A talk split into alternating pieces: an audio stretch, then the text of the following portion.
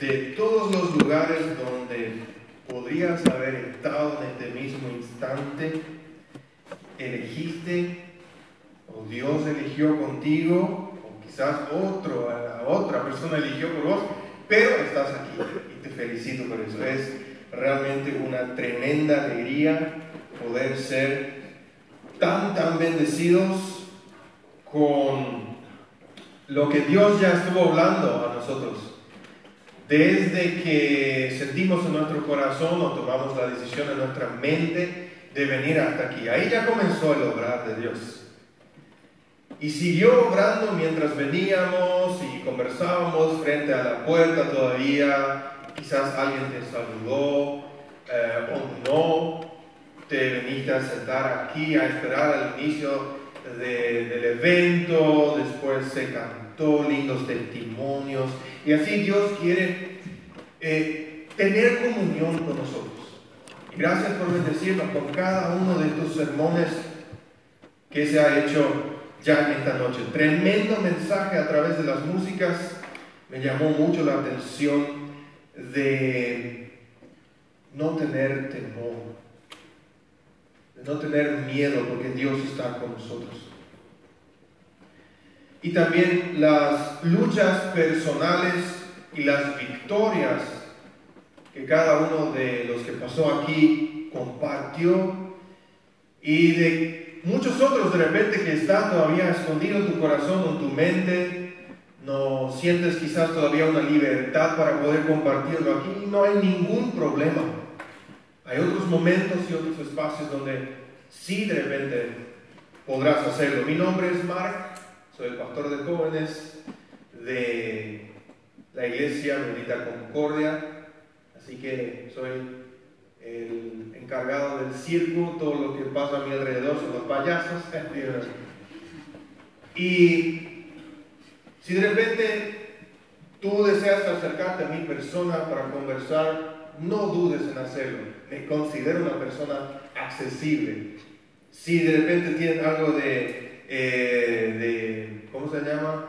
Timidez, bueno, entonces conversen con alguien que ya está a mi alrededor, pásenle el número y entraremos en contacto. Los que estuvieron en el primer evento, el 12 de marzo, sábado 12 de marzo, hicimos nuestro primer encuentro de este año 22. Seguramente se estará recordando, o no, posiblemente, eh, porque seguramente el mensaje tan buena que no recuerda lo que realmente se dijo. Pero quizás si renueven un poco en sus memorias, que no pasó mucho tiempo, que les estuve hablando de, obviamente, nuestro, nuestro lema del año, que es Reset, volver a empezar. Y les estuve hablando de, de, de cinco ejemplos en los cuales existen posibilidades de hacer una introspección, mirar hacia adentro, conocernos un poco más a nosotros mismos y luego ver en qué área de nuestra vida necesito quizás volver a empezar, hacer un reseteo. Y ahí hablé de, de lo físico, hablé de lo intelectual, el espiritual, eh, lo social y lo emocional. Esos cinco carriles, habla el doctor Lucas Leis, que son los cinco carriles sobre los cuales cada uno de nosotros nos desarrollamos a partir de nuestra gestación hasta morir. En eso nos desarrollamos, en eso caminamos, nadie se puede escapar de esos cinco carriles, todos los tenemos en común, toda la raza humana tiene en común esos carriles y se ven obviamente muy distintos dependiendo un poco, dependiendo un poco en qué edad estamos, en qué etapa de nuestra vida estamos hasta qué punto ya hemos avanzado y qué nos hace falta todavía. A no ser que alguien aquí diga, yo ya me licencié en madurez porque me quiero sacar una selfie con esa persona. Pienso que hasta nuestra muerte nadie ha de licenciarse en decir, bueno, yo ya, yo soy súper pro, ya logré todo lo que tengo que lograr, eh, soy el más sabio, soy el más eh, fit, soy el más esto, soy el más aquello. lo intentamos, ¿no es cierto? Y no dejemos de intentarlo. Y hoy después de algunos sábados donde han podido ver mi cara y yo he podido ver los suyos, que fue tremendo, vamos a seguir conociéndonos, pero hoy estoy muy emocionado porque el contenido de aquel mensaje, el primero, del 12 de marzo, no fue por azar, sino que fue algo que Dios puso en nuestros corazones y nos encargó para poder compartirlo con su pueblo. ¿Estamos preparados para escuchar lo que Dios desea compartir esta noche? Espero que en su corazón haya más entusiasmo que de lo que sale de su boca, porque está un poco triste. Aquel no fue en vano, sino que tuvo un propósito y hoy se cumple un poco el propósito, el propósito de lo que se habló en aquella noche. Me gustaría hoy introducir cuatro series temáticas que nos van a guiar a lo largo del resto del año, así que a partir de ahora hasta entrando en noviembre, nos concentraremos en todos los sábados que restan a partir de ahora en adelante en este año, principalmente en, nuestro auto, o sea, en el autoconocimiento de nuestro cuerpo físico, nuestra vida social, emocional y espiritual. Y estaremos atentos a lo que Dios nos indica en cada una de estas áreas para hacer quizás un reset, un reseteo, volver a empezar a hacer cambios para poder desarrollarnos de manera más sana.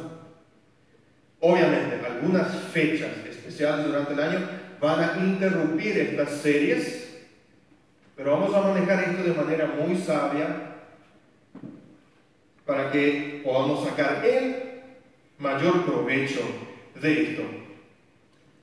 Y hablando de mayor provecho, si deseas aprovechar esto realmente al máximo, te animo a que no faltes, realmente a estar increíble. Cada serie va a tener de 3 a 4 sábados donde vamos a profundizar en temáticas súper recontra mega ultra archipurete. Y ya les puedo adelantar un pequeño spoiler de lo que va a ser el siguiente sábado. Va a estar con nosotros el pastor Rafael Friesen compartiendo ya la primera temática de la serie, nuestro cuerpo físico. Y que todos los que tenían planes de ir al gym y nunca lo lograron, vengan, vengan. Le vamos a bendecir, le vamos a ungir para que con mucho ánimo sigan luchando y no sé qué van a decidir después. Ah, claro que no. Pero vamos a ir tocando diferentes temáticas en relación a nuestro propio cuerpo físico. Así que va a estar súper, súper pro. Trae a tus amigos de la FACU compas del cole, colegas del trabajo, amigos, vecinos, etcétera, porque todos estamos en este proceso de desarrollo. Todos estamos en él. La Biblia, la palabra de Dios, la Santa Escritura, la cual desea, nos esforzamos para que realmente sea nuestra fuente primaria, nos muestra la vida del mismísimo Jesús, este proceso de desarrollo y, e interesantemente, también tuvo que hacer algunos resets. Pero podríamos decir ahora, pero es Jesús, cabé. No se supone que ya lo tenía todo noqueado, planeado, cocinado. No se supone que Él es 100% Dios. ¿Qué onda, amigo? Él va a tener que hacer un volver a empezar. No, no tiene mucho sentido. Y eso es realmente lo más emocionante de todo. Yo no termino de entenderlo. Y, creo que entiendo mucho. Pero esto, esto va más allá de lo que mi camioncito puede soportar. Le caí de cuenta. Porque tremenda humanidad Jesús me muestra a mí y nos muestra a todos nosotros por ejemplo, lo que dice Filipenses capítulo 2, versículos 6 y 8 es, quien siendo por naturaleza Dios, no consideró el ser igual a Dios como algo a que aferrarse. Por el contrario, se rebajó voluntariamente tomando la naturaleza de siervo y haciéndose semejante a los seres humanos, y al manifestarse como hombre se humilló a sí mismo y se hizo obediente hasta la muerte y muerte de cruz. La humanidad de Jesús es algo que me acerca a Él. Él se acerca a mí y me muestra algo absolutamente alucinante. Por lo tanto, la reflexión de esta noche en esta parte del programa es el primer reset de Jesús. El primer reset de Jesús. Y en esa humanidad que Jesús nos muestra y la necesidad de a veces considerar la situación y decir, bueno, opa, así de esta manera yo no puedo seguir. Tengo que hacer alguna especie de cambio. Jesús lo hizo y en esa humanidad Él nos quiere encontrar. Y ese primer momento donde Él toma una decisión así, me parece que mejor resume nuestra condición y al mismo tiempo describe nuestro máximo objetivo en la vida, que es avanzar. No es retroceder, toditos queremos avanzar, queremos desarrollar para adelante, no queremos involucionar, queremos evolucionar. Queremos crecer, queremos madurar. Y dicho sea de paso, lo que vamos a leer a continuación es el único, y es muy poco, pero pareciera ser que, que, ese, que ese poco, para la etapa en la cual estamos todos nosotros, es lo más importante, o una de las cosas más importantes para tener en cuenta.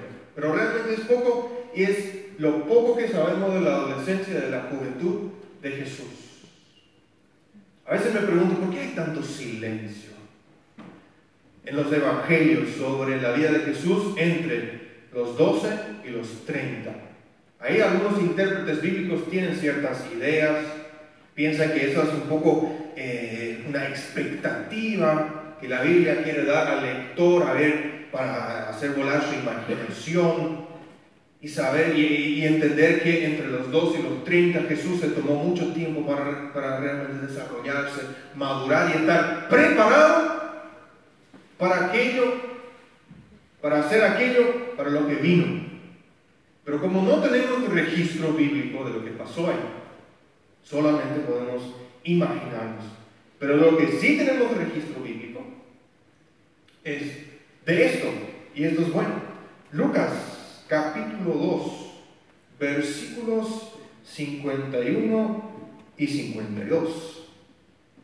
Por más que ustedes lo tienen ahí en pantalla. Lo voy a abrir aquí en mi Biblia. Y esto es tremendo. Así que Jesús bajó con sus padres a Nazaret y vivió sujeto a ellos.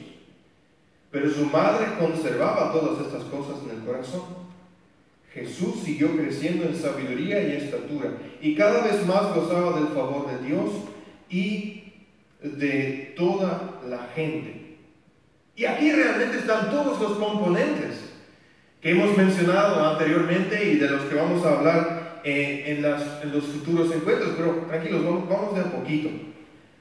Las palabras así que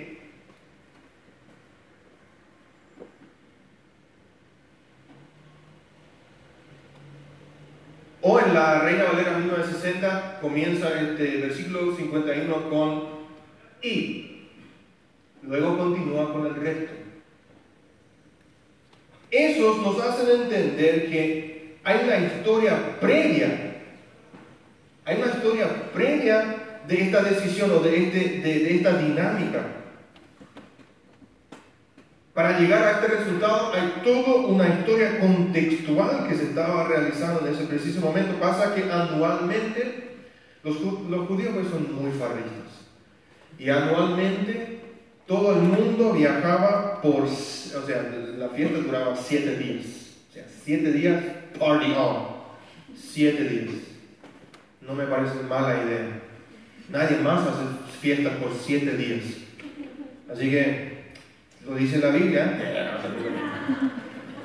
siete días y todo el mundo, no importando de dónde eras, si eras judío, tenías que irte a Jerusalén para farrear las Pascuas, la Pesach. ¿Se acuerdan todavía de Cleofas y su amigo? ¿Sí? Que ahí estuvieron conversando de camino a Maús, que justamente en esa época también había eh, sucedido la crucifixión y la resurrección de Jesús. Bueno, ah, estamos hablando de la misma fiesta 21 años antes de la crucifixión y de la resurrección de Jesús. Y la costumbre era que todos los niños a partir de los 12 años se podían ir también. Y claro, Jesús no fue la excepción, se fue con sus padres. Y al terminar la fiesta, emprendieron obviamente el viaje de regreso a Nazaret.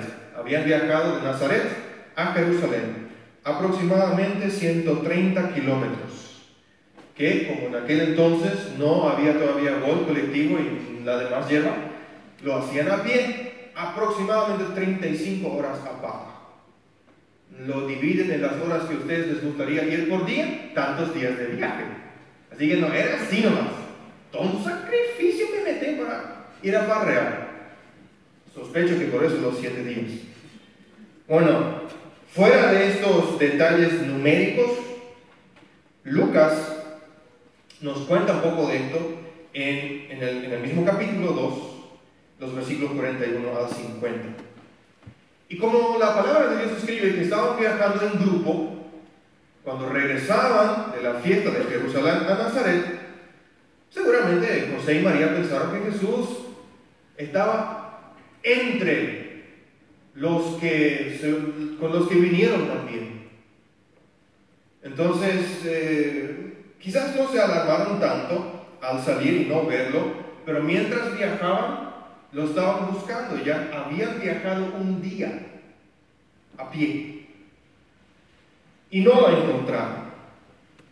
Entonces, claro que como no lo encontraron ahí, sospecharon, bueno, entonces el pibe se quedó por el camino o en Jerusalén. Dos opciones. Hay que regresar a buscarlo. Regresaron, no lo dice la Biblia, pero podemos hacer uno más uno, otro día de viaje de regreso. Y después de eso, otros tres días de búsqueda en Jerusalén. Y ahí, de repente, lo encuentran sentado en el templo, en la sinagoga, hablando con los maestros como si fuera que nothing. Muy tranquila ahí, así chill entre los grandes. Claro, con todo el público alrededor, todos estaban muy asombrados de las cosas que él decía o preguntaba, razonaba. El tenía 12. Entonces, eh, no sé cómo sus padres reaccionarían Em, si ustedes se hubiesen quedado por ahí haciendo de las suyas, ya habían viajado un día, tenían que regresar un día y más tres días de búsqueda. No sé cómo sus padres iban a reaccionar. Posiblemente un chanclazo limpio, pero de lejos. No sé cómo esa María no se destornilló. Tipo, allá está Jesús y sus sandalias de hacer que... No sé. Pero vemos acá una mujer serena, más o menos. Como que José no aparece acá, no, sé qué onda habrá, pero eh, vemos aquí a, María bastante, bastante centrada. Y claro, lo regaña ahora por su conducta. Y Jesús obviamente responde y ellos quedan tipo algo confundidos con sus respuestas y tipo mucha arena para el camioncito. Pero algo muy espectacular pasa después. Después de esa respuesta que él le dio a su mamá y a su papá. Como que se dio cuenta de algo y se, para mí que se ubicó. Para mí que el tipo se ubicó. Eh, porque después se fue con sus padres y la palabra de Dios nos dice que y siguió viviendo sumisos a ellos, o sea, en obediencia a ellos. Claro, yo sé que es un poco atrevido decir que Jesús se desubicó, pero me quedo con ese atrevimiento. Para mí que se desubicó un poco. Y claro, él responde a sus palabras, eh, a sus padres, perdón, en el versículo 49, ¿por qué me buscan? ¿No sabían que tengo que estar en la casa de mi padre? Claro, él había nacido con una misión, con un propósito. Así que desde su punto de vista quizás no estaba desubicándose, pero desde el punto de vista de los padres, de la autoridad y de las leyes civiles, sí. Y para mí que él pilló eso y se ubicó. Claro que los padres no entienden esa respuesta. Y como que era todavía muy temprano para que él inicie a, hacer aquello para lo que vino, lo que dijo Simeón, por ejemplo, y son palabras bastante, bastante turbulentas. En los versículos anteriores, por ejemplo, en el 34 y 35, Simeón le dice a María, este niño está destinado a causar la caída y el levantamiento de muchos en Israel y a crear mucha oposición, a fin de que se manifiesten las intenciones de muchos corazones. Sea que este espécimen vino para realmente revolver las cosas. Y tenía 12. Así que no era el tiempo aún. Siendo el Salvador del mundo, el Redentor de toda la humanidad, Rey de Reyes y Señor de Señores, se sometió a lo que era correcto en ese momento. Qué tremendo. Leemos, por ejemplo, en el versículo 40, que el niño crecía, se fortalecía, progresaba en sabiduría y la gracia de Dios lo acompañaba. Es decir, él ya venía con un proceso de desarrollo, de, de madurez, bien encaminado. Y esto es muy importante tener en cuenta, porque cuando la Biblia menciona un hecho dos veces es porque es información importante como intérprete de la palabra, pienso que este desarrollo bien encaminado se hubiese interrumpido violentamente si él no hubiese hecho lo correcto. Gracias a lo que él hizo, a su decisión, este proceso y este, este, este proceso, este curso del proceso pudo seguir adelante como el Padre Celestial lo había planeado. Personalmente pienso por eso Lucas, el que escribe estas palabras, selecciona estratégicamente las palabras del versículo 52. Jesús siguió. Jesús siguió. En el original griego esto se lee Kai Jesús proetoten.